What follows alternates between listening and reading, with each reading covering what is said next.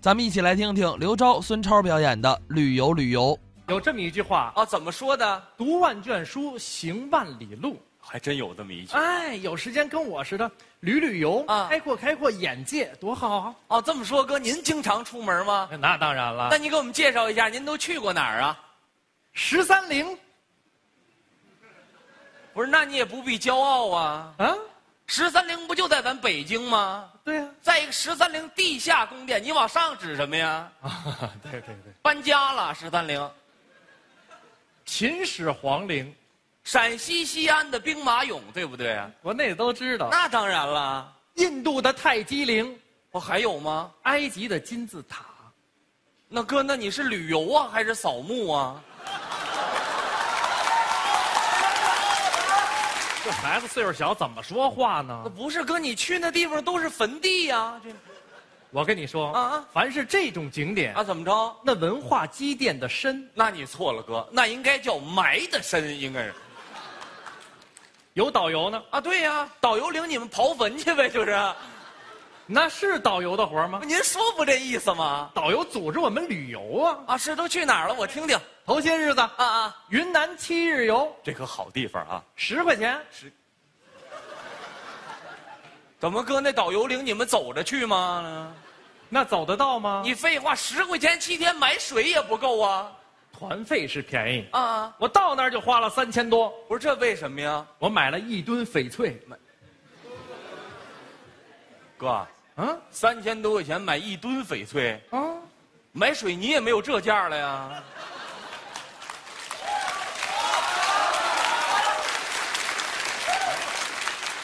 你也是什么行情都知道，不是我意思，哥，你上当了换一团啊！，对，这不行，福州七日游我又上福建了啊！比之前团费啊翻了整整十倍，那就那是不是才一百啊呀？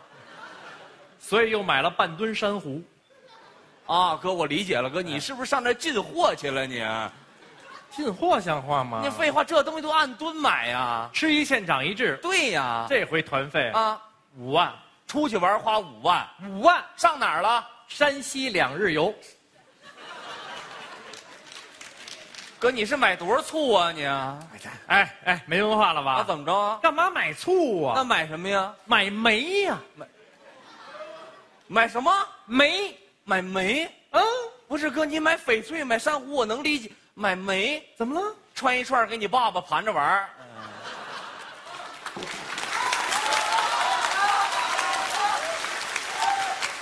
没礼貌。有老头盘煤的吗？那有买煤的吗，哥？啊人家那煤是山西特啊，产，是啊。当地都加工好了，不是哥，这煤怎么加工啊？都弄圆了。哥，你是小时候没见过煤球吧？ 啊，对哈、 为什么呀，哥？这导游也不对，咱出去玩是干嘛？啊出去玩导游应该给介绍景点儿，不能贪便宜上那购物团呀。 哦，你说介介绍景点那个导游啊？对呀哦，有那种啊啊啊，旅游学院刚毕业的，啊，对，工作经验少。是当然也有一种可能，怎么了？他碰到我他紧张，不是碰见你为什么紧张啊？ 我是万元户啊，你等会儿哥，哥你是什么？万元户。万元户就形容人有钱啊！哎呦喂，他们家特阔，万元户，那日子过得棒着呢，万元户好着呢。你没听过这词儿啊？啊啊，哥，你要这么说，我理解了。哎这可能你你你你你你你是真穷啊你！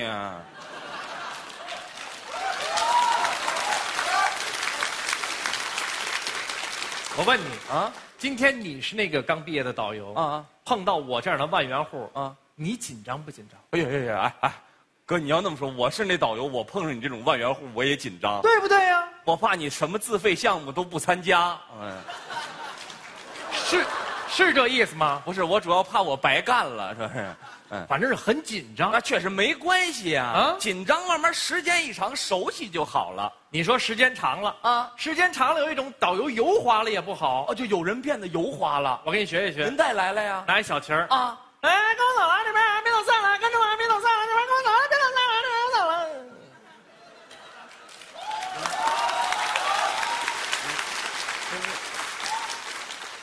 他说话了，他跟我走，别走散了。就这么两句话，秃噜这么长是吗？为引起你的注意。啊，我已经注意他了，我已经啊哎，到介绍景点了，啊啊我给你学一学啊！。您再来来，各位游客，大家好，欢迎来到沈阳的故宫。沈阳的故宫呢，要唱着百上京皇宫。不是您等等等等等等等等等等，不是不是你你这么介绍稍微有一点恶心，是吧？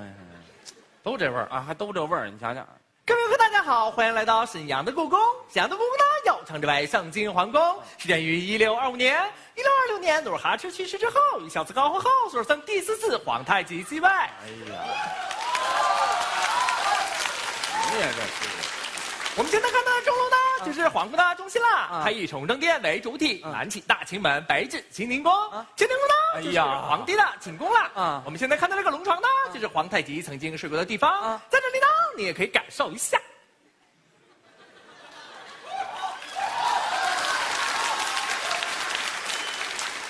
不是？我就纳闷儿，打哪儿就来个床，就让我感受一下啊！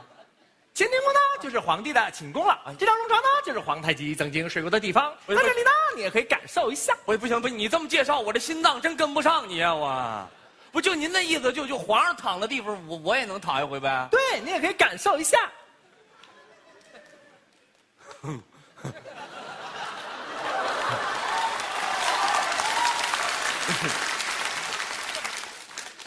我躺一回，躺了吗？ 躺了。以前下回咱这句先说行吗？先说你不躺了，啊，就您这点心思都搁我身上了，是不是？啊得了，我告诉您，这地方不能转了，换一地方吧。我来一趟成都，怎么样欢啊？迎来到美丽的天府之国。哎，好啊。这里呢，就是最著名的杜甫澡堂了。哎，来吧，吧吧吧吧吧。 哥，杜甫澡堂是什么地方啊？草堂，啊，你看我也不知道是你嘴不行，是我耳朵不行。眼前这个洋楼呢，就是大师杜甫曾经生活和居住的地方了。啊啊，那么这间茅屋呢，就是大师杜甫的书房了。啊大家所熟知的茅屋为秋风所破歌，就是在这间屋子里创作出来的。啊那么眼前这个书案呢，就是大师杜甫曾经挥毫喝墨的地挥方。毫喝墨呀，挥毫泼墨。对，挥毫泼墨的地方。哎哎，在这里呢，你也可以感受一下。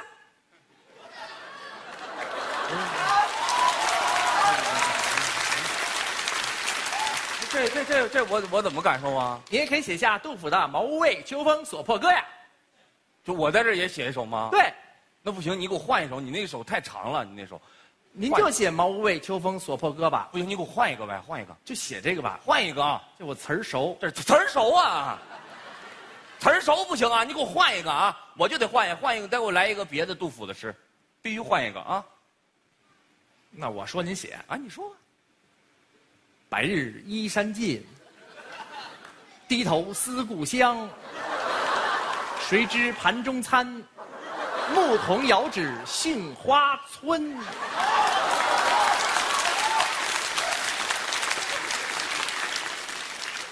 杜甫这诗现在都混搭的风格都是，你不觉得最后一句比前面长太多了吗？